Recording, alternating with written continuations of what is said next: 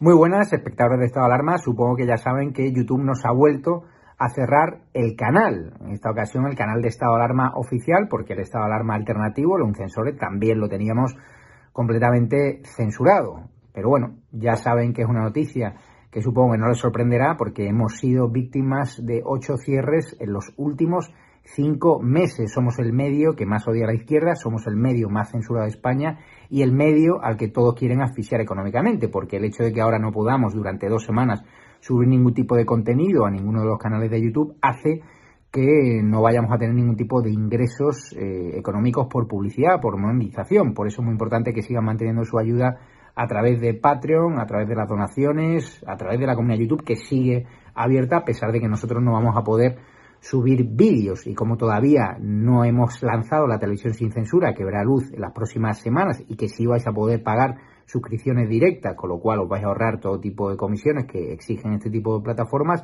hay que mantener ese tipo de suscripciones. Pero bien, como la censura no va a poder tapar la verdad, como nosotros queremos sortearlas, no hemos visto obligados y para ofreceros también directos a abrir un tercer canal de estado de alarma, algo que jamás pensé que tendría que hacer. Es, esto es una pesadilla, o sea, la censura es irrespirable, afecta también a muchas más redes sociales, pero bueno, eh, son las reglas de juego. Eh, YouTube tiene debates políticamente incorrectos que no quiere que tengamos esta plataforma, pero nosotros nos vemos obligados a ofrecerles también la posibilidad de seguir nuestros programas y nuestros directos a través de Estado Alarma 3, que es el nombre del canal que hemos abierto, para que eh, a la mayor brevedad posible podáis disfrutar de los mejores directos, de las mejores retransmisiones a través de YouTube, dado que algunos en la web de estadoalarmatv.es, también pueden disfrutar de los contenidos, algunos echáis de menos el chat. La televisión sin censura, nosotros vamos a tener también chats, vais a tener muchísima interacción con nosotros, con lo cual no preocuparos que vamos en buen camino. Mientras tanto,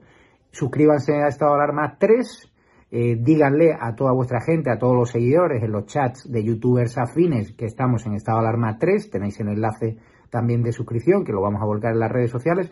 Muy importante que se registren en estado de alarma tv.es porque ahí tenemos una newsletter, la opción de suscribirte donde vamos a ir avanzando los fichajes de la televisión sin censura, las distintas opciones que va a haber, los distintos secretos y es muy importante tener acceso directo a vosotros porque YouTube no me permite saber quiénes sois.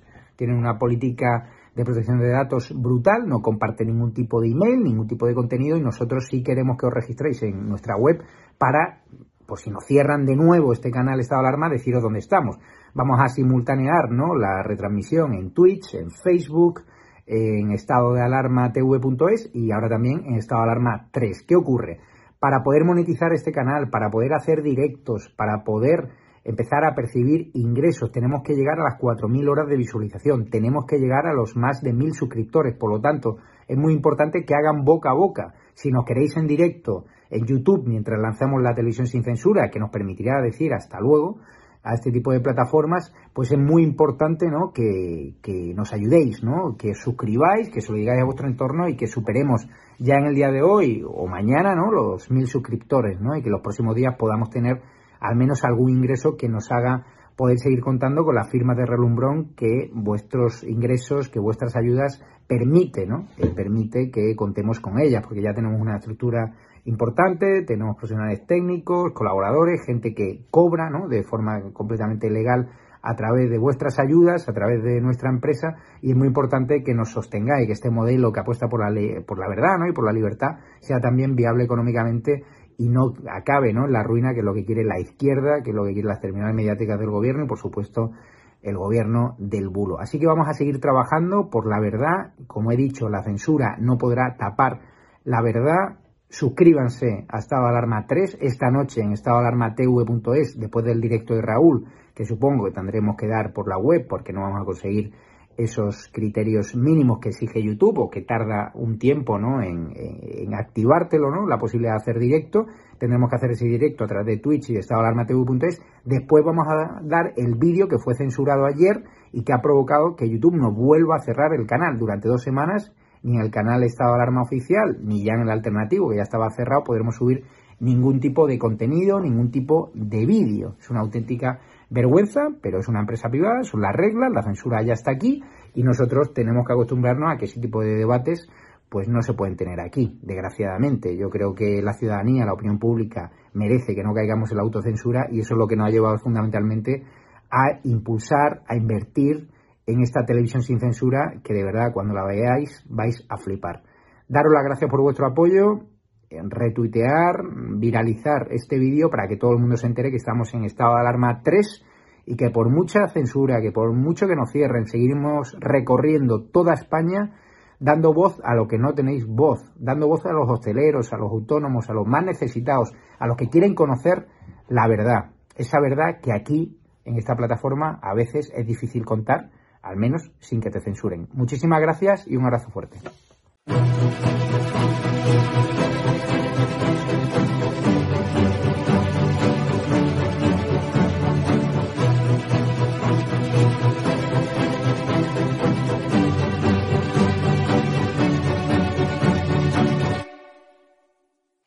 Buenas noches, patriotas. Buenas tardes a todos nuestros hermanos hispanos que estáis al otro lado del continente europeo, en América. Hoy estrenamos una nueva edición del Periscopio para hablar de lo que no están contando los medios de comunicación tras eh, la toma de posesión de Joe Biden como presidente de los Estados Unidos. Mirad estas imágenes.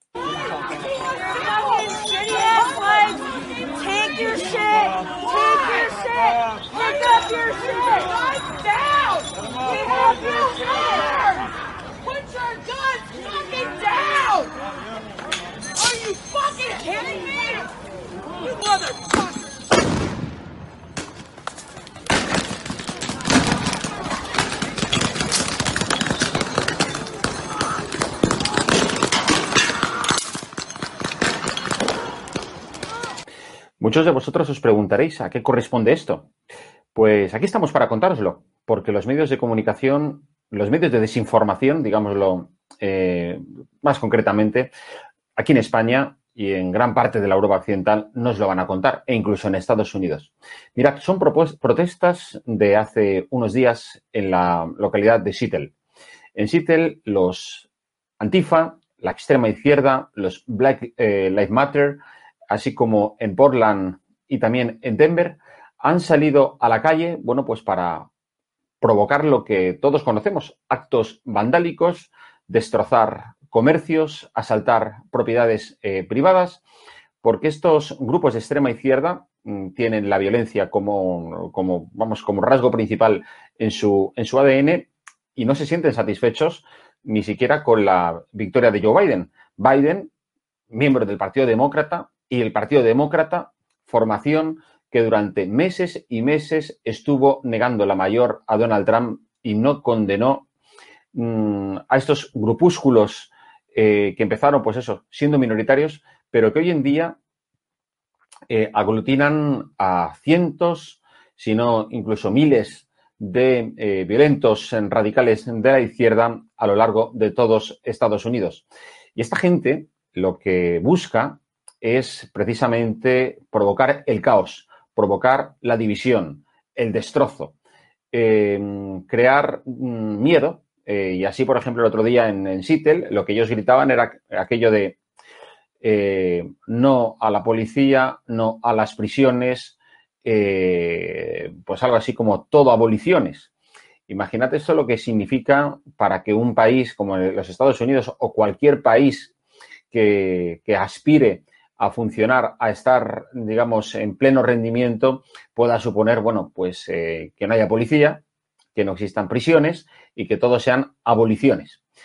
semejante majadería solo se le puede ocurrir, bueno, pues a grupos que lo que buscan es el enfrentamiento, la división y que lo que no quieren es el bienestar para los Estados Unidos. Y como digo, el movimiento Black Lives Matter y de los Antifa de la extrema izquierda se le va a poner en contra a Joe Biden, porque durante el tiempo que les interesó lo emplearon contra Donald Trump por aquello de que, bueno, pues le venía bien que la agitación en la calle después de la muerte de George Floyd, pero eso ahora es algo que, como digo, se le puede escapar de las manos a Biden. Y de esto, como habréis podido detectar, no se está hablando en los medios Mm, llamados de comunicación, llamémoslo aquí, como digo, desinformación, en España y buena parte de, la Europa occidental. Pero no solamente es eso de lo que no se habla. No se habla tampoco, por ejemplo, de la persecución a la que se está llevando a cabo frente a todo aquello que sea, pues bueno, pues eh, eh, disidencia de la opinión eh, respecto, bueno, pues al, al, mainstream, ¿no? La corriente dominante de la izquierda que acaba de llegar al poder en los Estados Unidos. Mirad, sin ir más lejos, el otro día en su, en su discurso y por lo que ya eh, se ha visto con las declaraciones de algunos de los oficiales de la nueva administración, eh, digamos, Joe Biden parece dispuesto a llevar a cabo una política de persecución de, de lo que es a nivel interno, muy similar a la llamada guerra del terror o guerra contra el terrorismo iniciada por George Bush. George Bush en, el año 2001 eh, tras eh, los ataques que sufrieron las Torres Gemelas.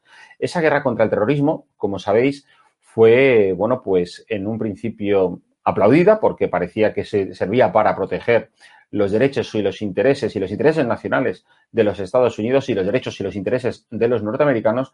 Y al final resulta que, bueno, pues acabó en algunos casos, eh, bueno, pues provocando eh, situaciones que lo que hacían era, bueno, pues eh, saltarse a la torera en cualquier tipo de legalidad. Y, bueno, ahí conoceréis, pues, a muchas de las operaciones que la hacía admitió que había llevado a cabo, pues bueno, pues para conseguir declaraciones de presos musulmanes. En algunos casos sí que eran talibanes, pero en otros casos, bueno, pues eran gente inocente que habían sido detenidas y bueno, y les sometieron a cualquier tipo de vejación que tenían recogidas en sus manuales para conseguir esas declaraciones. Y al mismo tiempo, eso se hacía con los musulmanes, pero con el pueblo estadounidense había una, digamos, sistemática escucha eh, y, digamos, eh, detección a través de los mensajes de correo electrónico, etcétera, de, bueno, pues de lo que suponía un ataque a la libertad de, y a la intimidad de los estadounidenses. Entonces, George Bush fue muy criticado.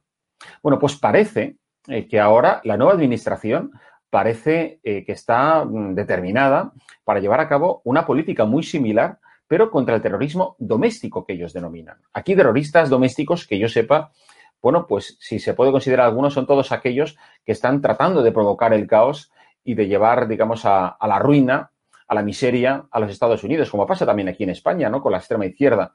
Eh, que son los eh, Black Lives Matter y también mm, el movimiento de los Antifa. Bueno, pues todos ellos es eh, sobre quienes debería realmente ponerse todo el centro de atención eh, para, bueno, pues desarticular, digamos, sus aspiraciones, como digo yo, anarquistas y destructoras y divisorias de la sociedad de los Estados Unidos.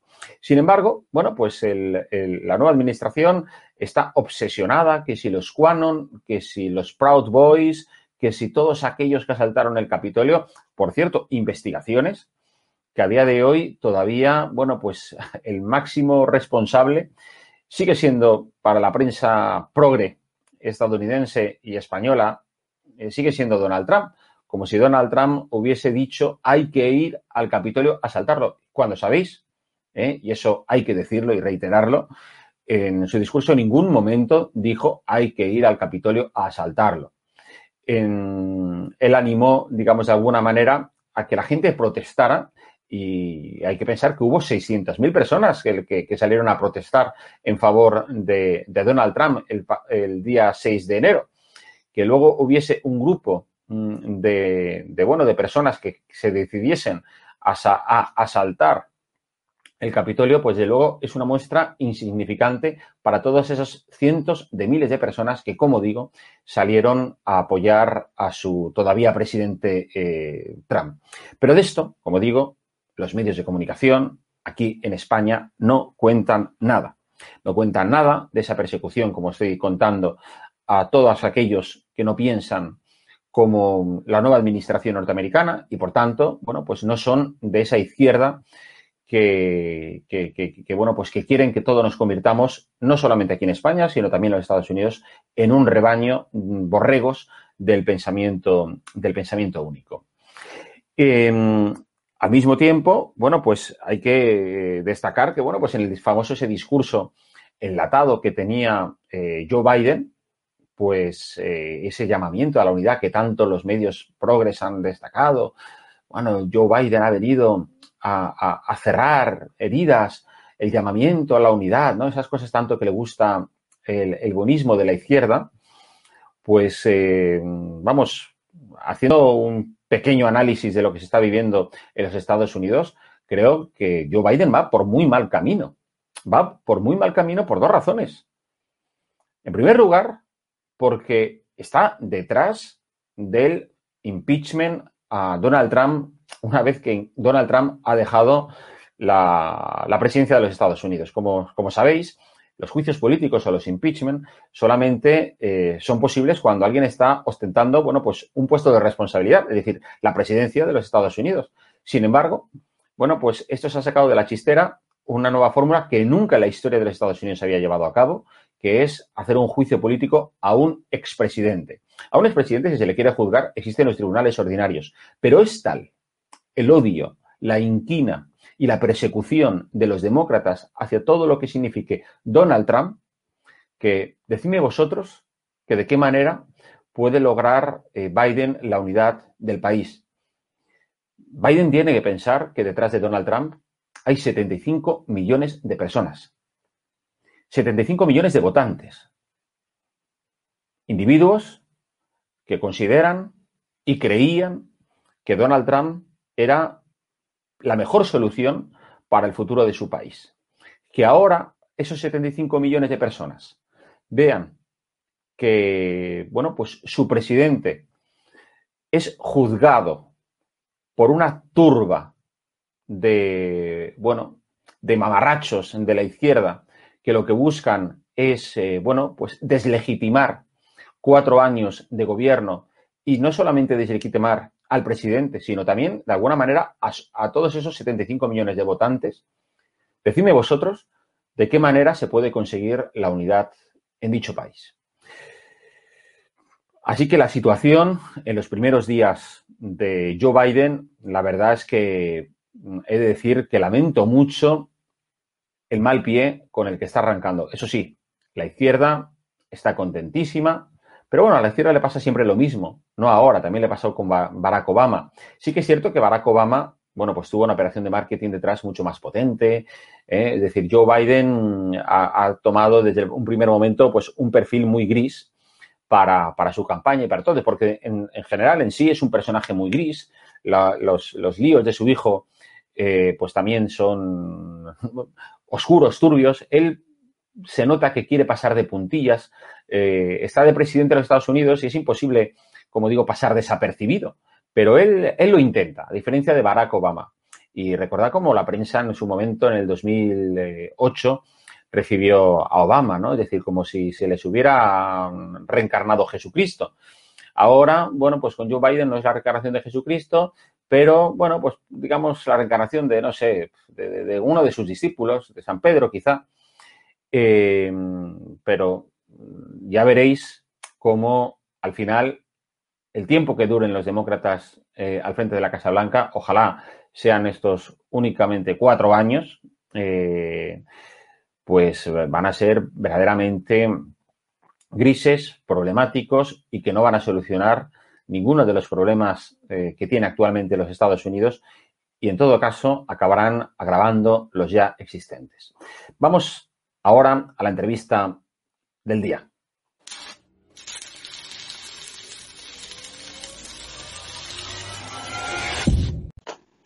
Ya estamos aquí de vuelta y hoy tenemos a Jason Poblete, es abogado, es politólogo desde Washington. Jason, muy buenas, ¿cómo estás?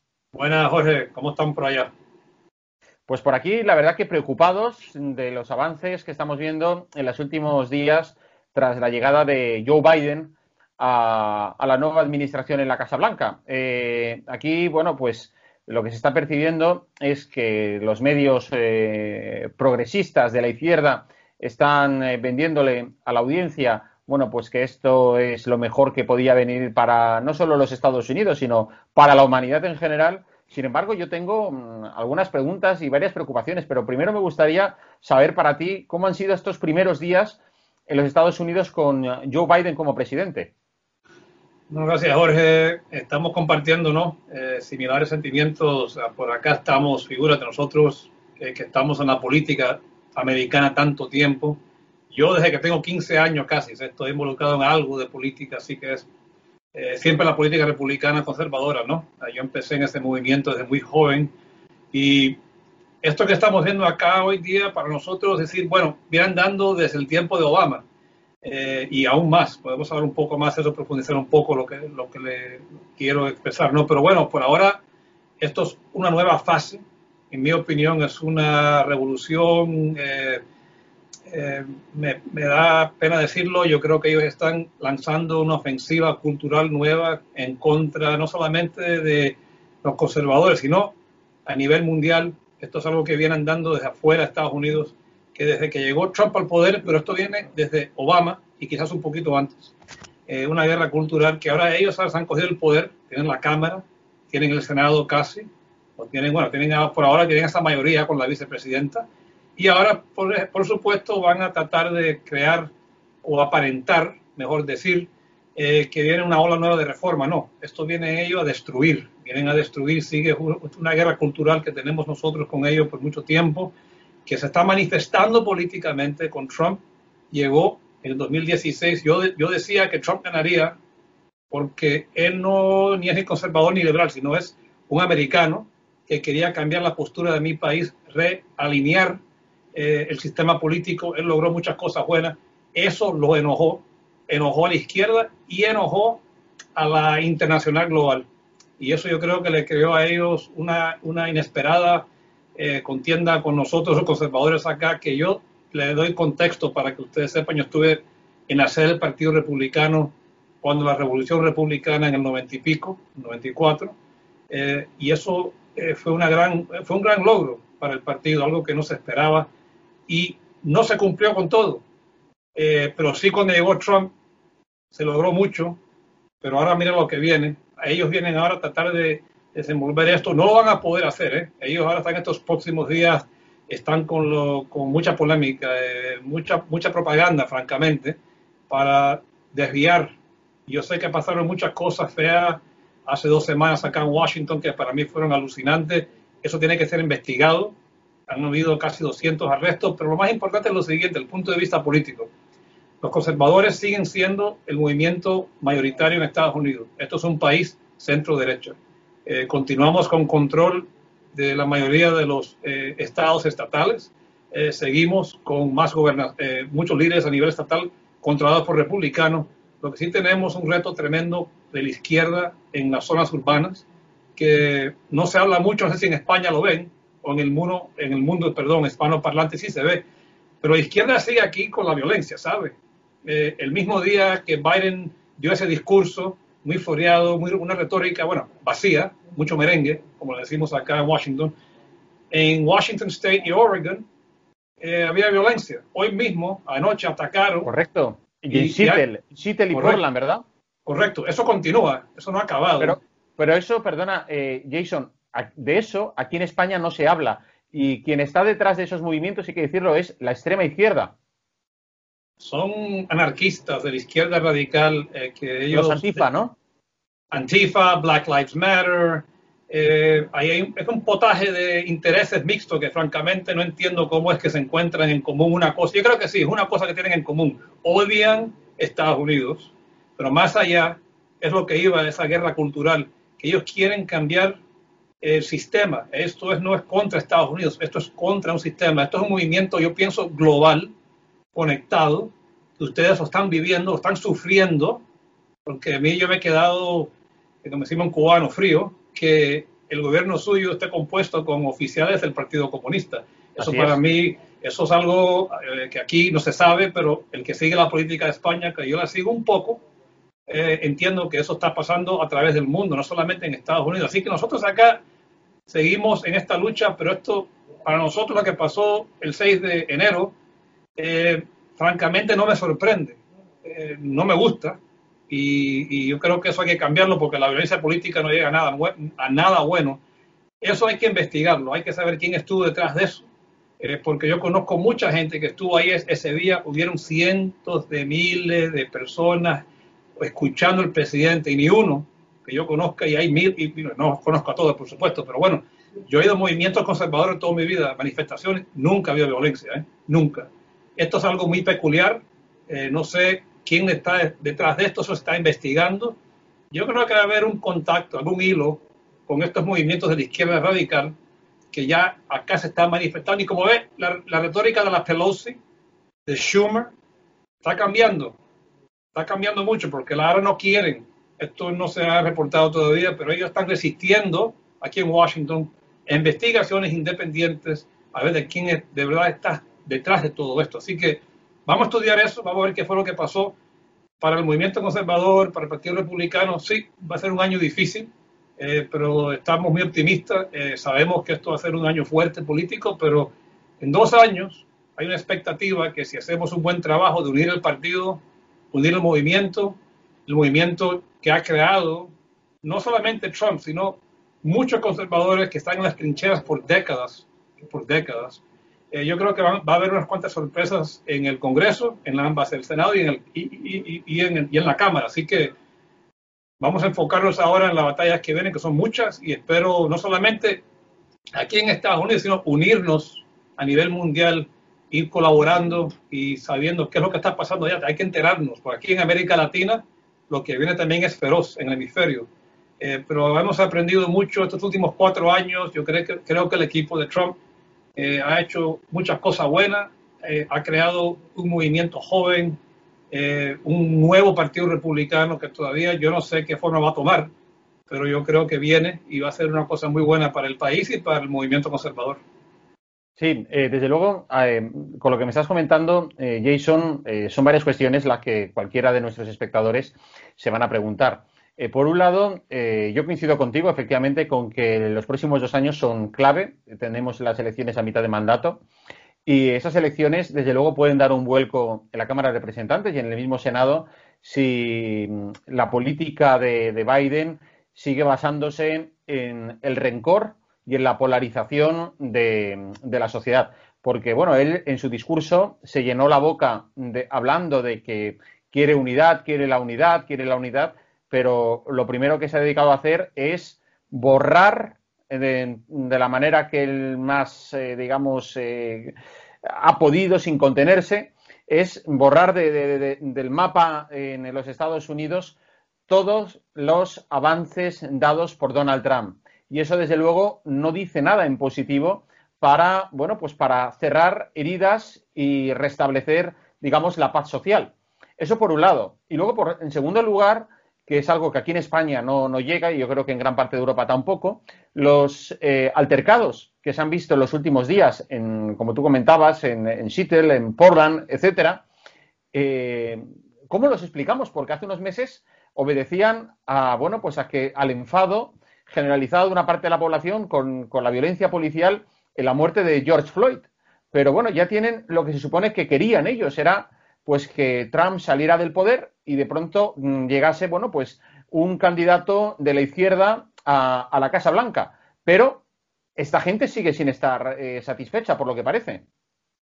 No, eso depende, depende por dónde le quieras, depende de dónde le quieras entrar al tema, ¿no? Sobre Biden, por eso un segundito y quiero resaltar algo que Biden dijo y, y vamos, vamos a definir entre lo que él dice y lo que está haciendo él dio ese discurso, como tú dijiste, muy floreado, vamos a unirnos, eso y lo otro, pero al día, ni a las 24 horas, empezó a hacer lo, que tú dijiste, Jorge, a tratar de, eh, vamos, yo digo destruir lo que hizo Trump y de una manera muy mal hecha, eh, porque lo están haciendo no solamente desde el punto de vista de un abogado eh, mal hecho, sino que también están en una guerra de retórica constante aquí en Estados Unidos que no para y que los intereses corporativos de la Twitter, la Facebook, la, informática, nos están censurando a los conservadores. Eso no, es un, cuento, eso es serio, eso está pasando. Así que para mí como americano, de padres cubanos que huyeron del comunismo, del socialismo,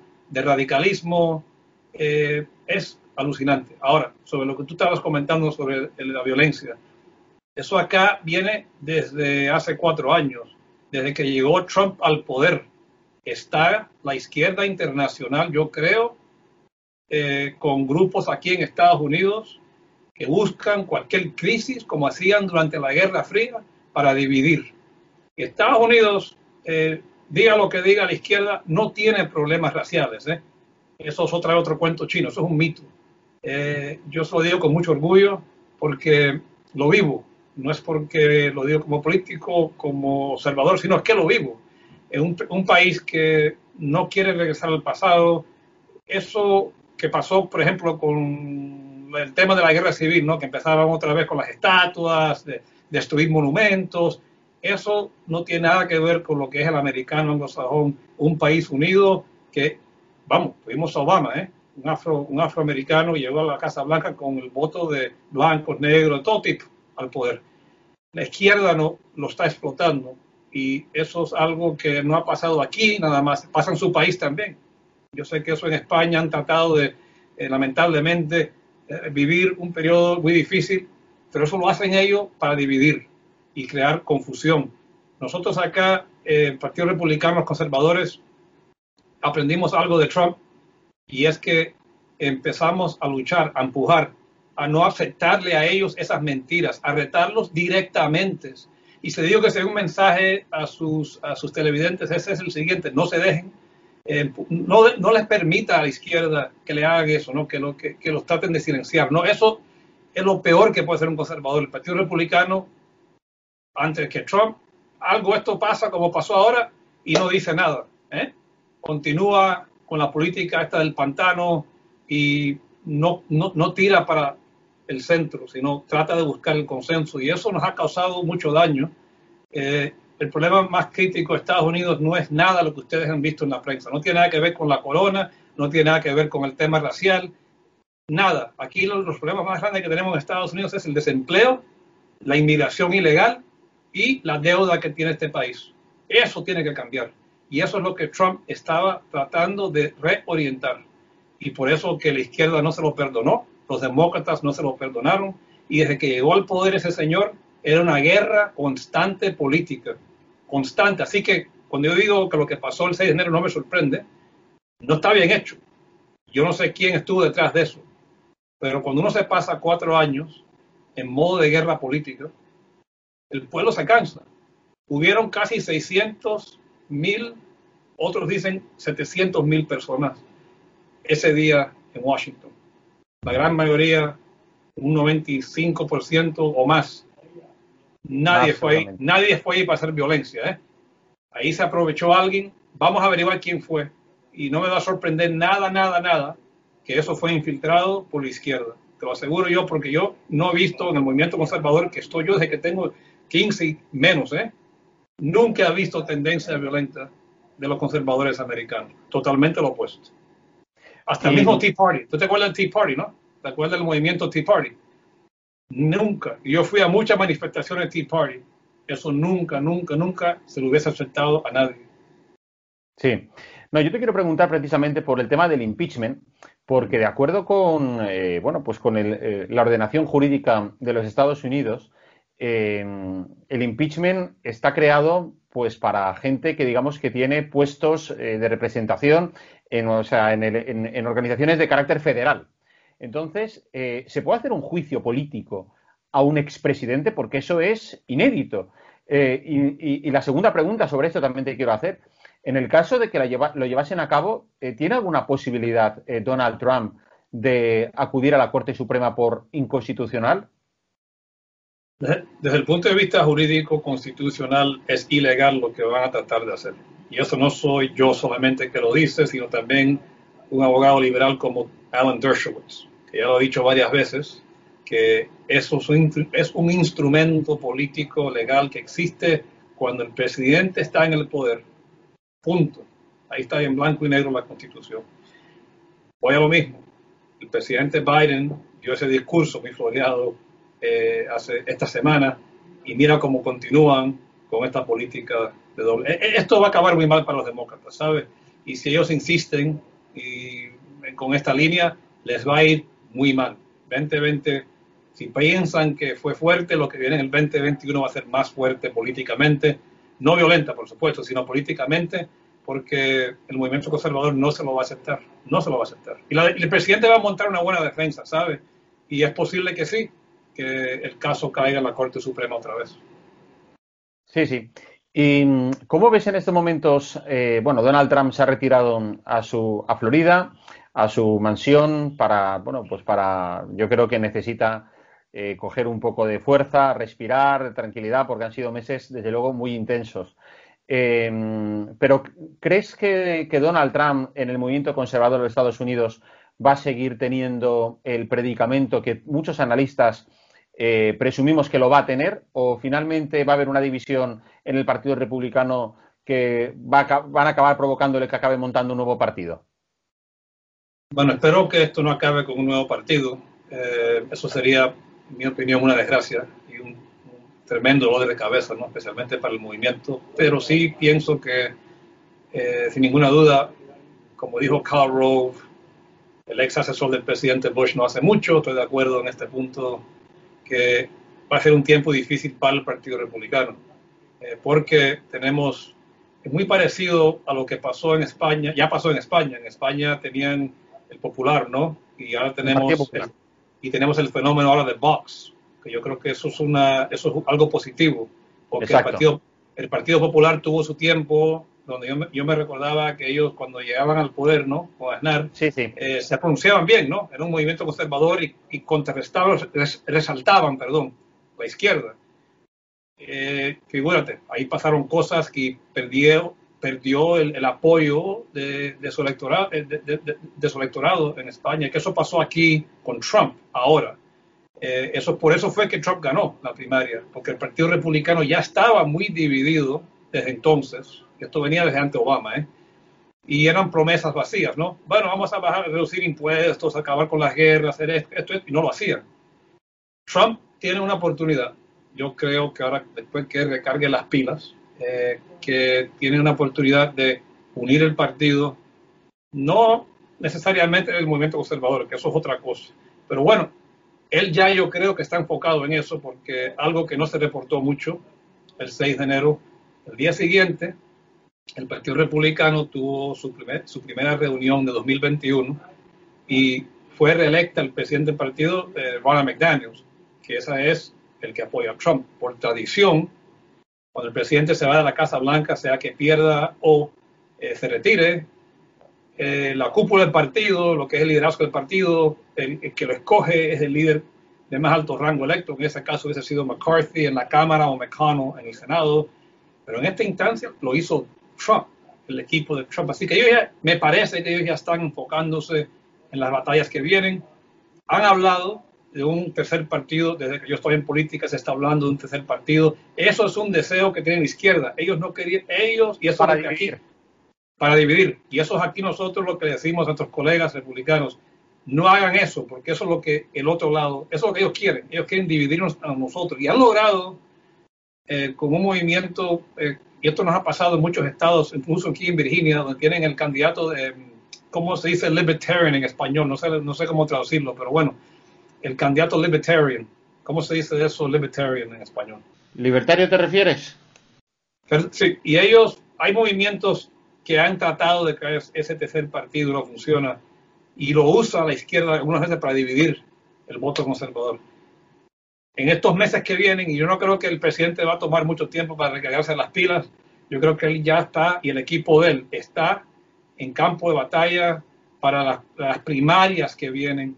Y no me sorprendería una pequeñita, no una guerra civil política republicana, pero yo diría va a haber mucha tensión con la vanguardia eh, neocon del partido y esta nueva rama, estos 75 millones de votantes que tiene el presidente, nuevos republicanos, un electorado eh, reformulado que yo creo que el, el, republicano tradicional tendrá que tomar en cuenta que el voto republicano está cambiando, el, sistema político ha cambiado y ellos van a tener que lidiar con ese equipo, porque si no lo hacen, y el grupo se divide del partido, vamos a perder.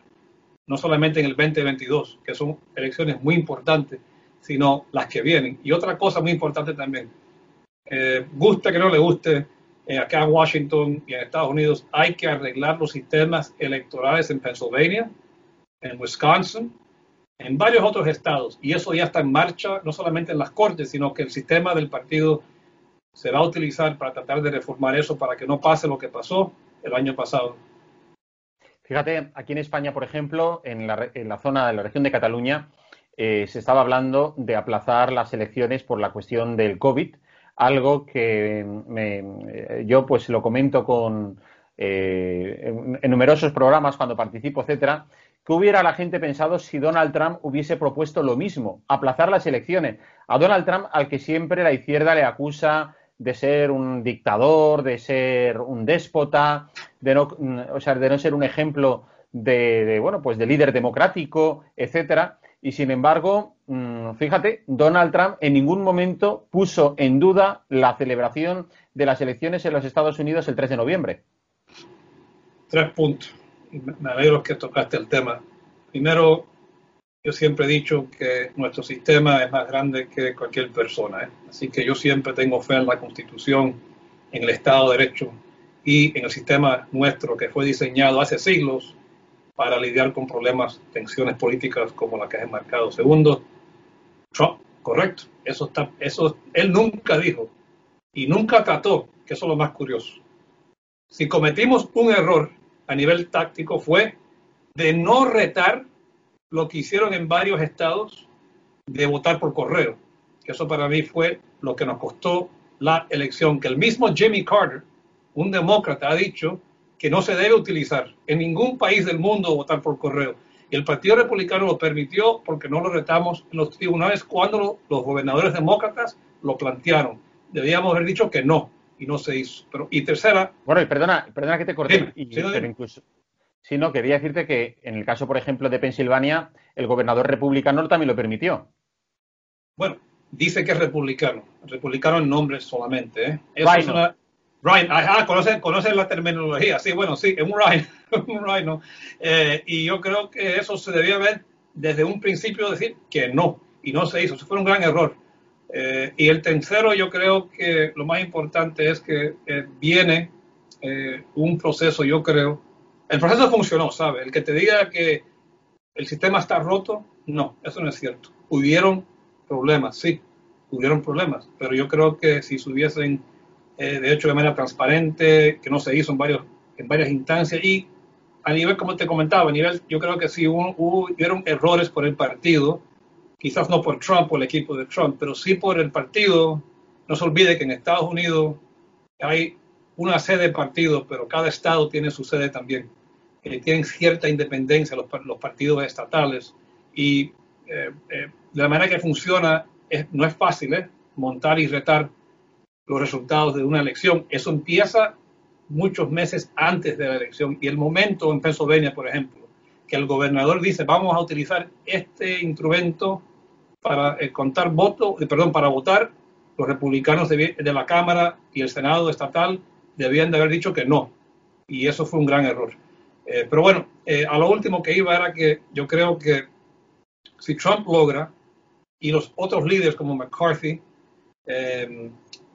y otros que en el Senado, nuevos líderes, Tim Scott, eh, quizás también eh, Ted Cruz, gente que se enfocaron en defender el sistema, se pueden llegar a un acuerdo de liderazgo y pueden estar de acuerdo que es muy importante ganar las elecciones de medio término en el 2022, que hay que reformar los sistemas eh, de, de, de, antes de la elección en esos estados claves, hay como cuatro, y eh, buscarnos un, una maquinaria nueva, buscar nuevos candidatos que reflejen esta nueva filosofía conservadora del partido, no nueva filosofía, pero nueva manera de expresarnos, que tengan candidatos que tengan una visión parecida a esos 75 millones, ¿no? que ese es el laboratorio nuestro de, de, de, para, para, buscar nuevos eh, candidatos y nuevos electorados en varios estados. Vamos a tener no solamente una victoria en la Cámara y en el Senado, sino yo creo que hasta sería posible ganar más eh, escaños a nivel estatal y ganar eh, más gobernaciones y más legislaturas estatales. Así que es un tiempo, sí, de frustración, porque va a ser un tiempo difícil. todo partido que tiene, todo equipo político que pase por lo que hemos pasado nosotros los últimos cuatro años va a tener un proceso fuerte ahora no de reestructurar. Pero los fundamentales están aquí. Hay dinero, hay interés y más importante que hay 75 millones de americanos que apoyan una alternativa a la izquierda. Y eso ahí vamos bien, creo yo, este próximo año que viene. Eh, Jason, y dos, dos, últimas cuestiones. Eh, por un lado, eh, Donald Trump, una de las cosas últimas que hizo fue desclasificar algunos documentos, por ejemplo, sobre los que hablaban precisamente de la manipulación que se hizo desde el FBI sobre la injerencia rusa. A mí me ha sorprendido aquí en España que esos documentos todavía no hayan trascendido y de qué manera los medios de comunicación en Estados Unidos que tanto utilizaron esta teoría de la conspiración, de la conexión eh, entre Trump y, digamos, el Kremlin, pues ahora callan completamente con esa documentación. ¿Qué es lo que ha pasado? Bueno, lo que pasó es que cayó en el poder Biden y Harris y el pantano, que está lleno de cocodrilos, ¿eh? Eh, va a tratar de ocultar, ofuscar, tratar de, quizás uno no sabe, ¿no? quizás tratarán de cambiar la decisión de este presidente y, bueno, vamos a entrar en lo que yo, vamos a ver qué pasa.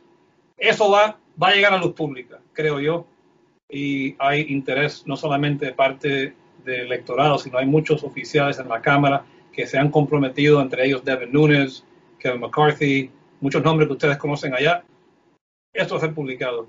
Y yo creo que la verdad eventualmente se, se va a entender. Y no solamente eso, van a ver la corrupción y de oficiales que casi, casi, si, hubiésemos ganado, estoy seguro que hubiese habido fiscales y hubieran jurado. Y no, no te creas que todavía es posible estas investigaciones que se inician. Vamos a olvidarnos que el, hijo del presidente sigo, sigue bajo investigación.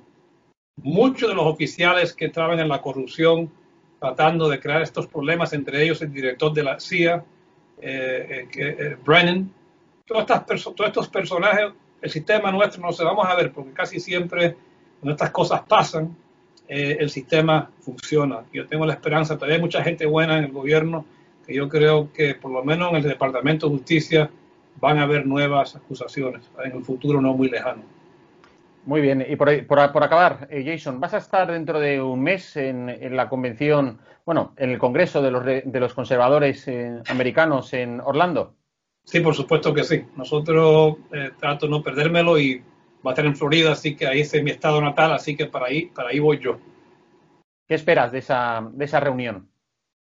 Y eso, eso es parte de, vamos, un tiempo clave. Yo creo que ahí vamos a ver otra vez ese esfuerzo del movimiento conservador. Vamos, estamos hablando ahora de, la parte ideológica del movimiento, ¿no? Eh, yo creo que ahí eso, vamos a ver de aquí a allá cómo el presidente Trump y el movimiento conservador llega a un acuerdo con el Partido Republicano para seguir luchando. Yo creo que él es un hombre que dicen que divide mucho, yo digo que no. Es una persona que es muy astuta, él lo estudia todo y si él ve una vía hacia la victoria, él va a tratar de ajustar. Una cosa que no se habla mucho, no sé si en España ustedes lo saben, pero el presidente le dejó un mensaje al presidente Biden eh, en la Casa Blanca, eh, antes que él se fue, le dejó un mensaje, algo que se hace por tradición yo quisiera que ese, esa carta la publique. Me han dicho mis colegas que están con el que trabajan con el presidente que sería algo muy bueno para el partido y para el país para unirlos. Muy curioso, le han pedido a la Casa Blanca que lo publiquen, no lo quieren publicar. ¿Por qué no? ¿No? ¿Por qué no lo quieren publicar? Porque daría un contraste que no quiere, no es parte de la narrativa que han creado del señor, del movimiento. Y eso es lo que te digo, que en el partido no pues tenemos... que sea, ¿Y Trump no la puede publicar? Es posible que se publique, y eso es lo que yo iba, que si Trump, si, siguen, si lo siguen cuqueando tanto, hay muchas cosas que se pudiesen no solamente publicar, sino que yo creo que la verdad eh, son cosas que de aquí a allá, esa conferencia muy importante en Orlando y otras que vienen, yo creo que el, movimiento, olvídese de la izquierda por ahora, el movimiento se, se va a unir.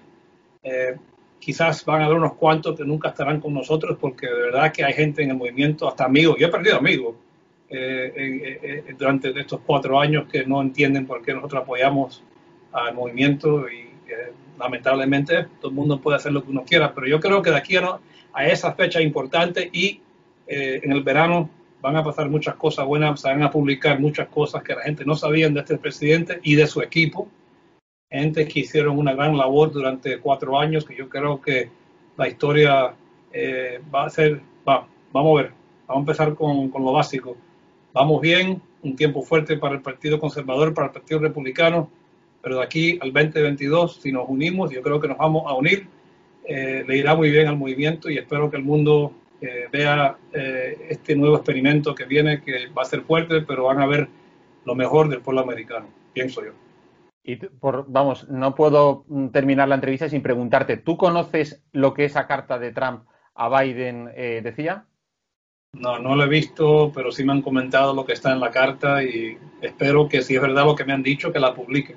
Sería bueno que yo creo que ayudaría a sanar más al pueblo norteamericano y al movimiento que lo que dijo el presidente Biden en su discurso. Una cosa curiosa sobre esa carta, supuestamente, cuando Biden dio su discurso, eh, el discurso ya estaba preparado eh, y estaban los nombres de todos los presidentes que estaban en presencia, ¿no? Estaba ahí Obama, Bush y Clinton.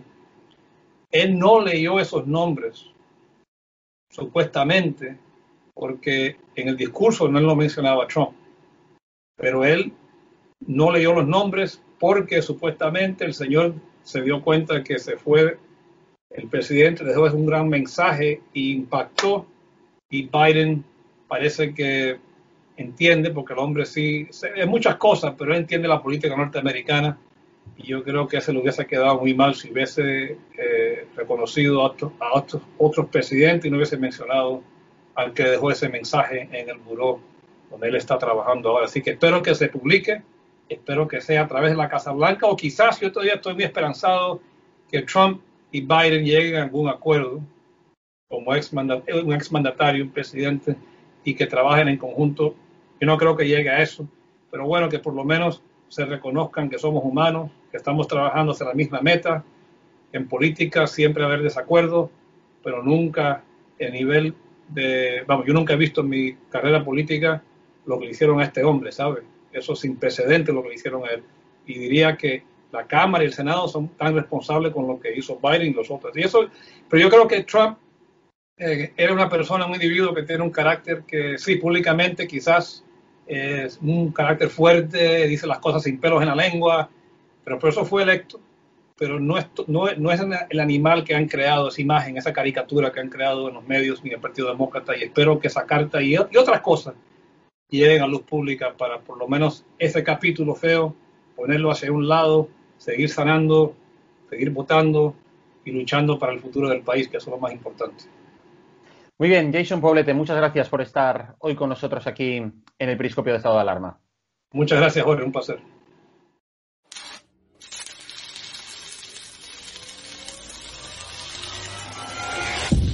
Es increíble ver eh, cómo dice Jason Poblete eh, que, bueno, la famosa carta misteriosa que, Trump le dejó a Biden encima de la mesa del despacho Oval no ha querido los medios progres que tuviese ninguna trascendencia para no desdibujar esa caricatura que han hecho desde un primer momento con el personaje, como alguien siniestro, ¿no? Como casi como el hombre del saco que se lleva a todos los niños eh, que se portan mal con, sus familias.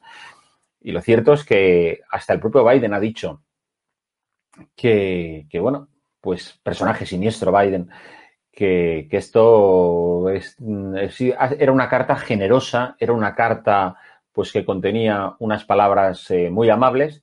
Y bueno, y esperamos que algún día pues efectivamente se desvele ese, ese, contenido, pero ya veréis cómo eh, pasa de puntillas la progresía mediática y política de medio mundo, porque no les interesa, como digo, bueno, pues transmitir esa imagen de Trump.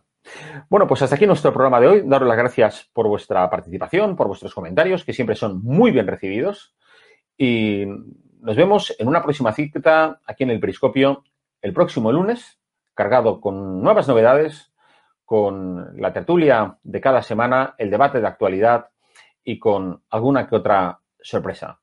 Sed felices, eh, amigos patriotas, amigos hispanos, sed felices a pesar de Sánchez aquí en España, a pesar de Biden en los Estados Unidos y a pesar de, regímenes como el de Maduro, como el de, los Castro, de los Díaz Canel en Cuba o de los, bueno, o los regímenes bolivarianos del resto de América Latina. Nos vemos el lunes. Hasta luego.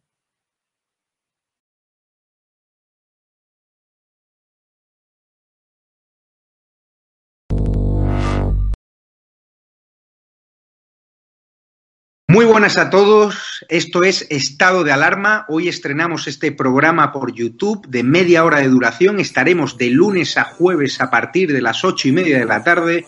Y este programa nace porque al igual que tú estás cabreado con ese gobierno central que podría haber hecho mucho más contra el coronavirus que ya se ha llevado cerca de 3.500 personas por delante, ese gobierno que nos mintió, que nos dijo que solo iba a haber un contagio y que podría haber actuado antes, viendo la que estaba cayendo con la pandemia tanto en China como en Italia, pues hemos decidido montar esta plataforma de libre expresión ante los intentos del gobierno central de usar ahora los minutos de televisión pública que acaparan para lanzarnos desinformación y propaganda. Por eso desde aquí vamos a desmontar sus mentiras, vamos a daros la verdad y vamos a apoyar a los profesionales sanitarios, a la fuerza y cuerpo de seguridad del Estado y a esa población civil que vive confinada, que vive aislada y harta de ver al vicepresidente del gobierno saltándose la cuarentena hasta en tres ocasiones.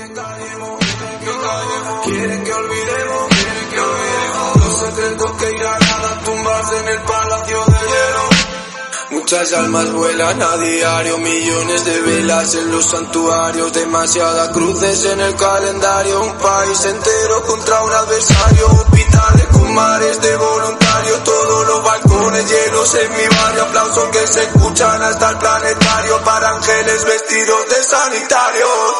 No se está costando respirar. Nuestro mundo paró de girar. Ellos no nos cuentan la verdad.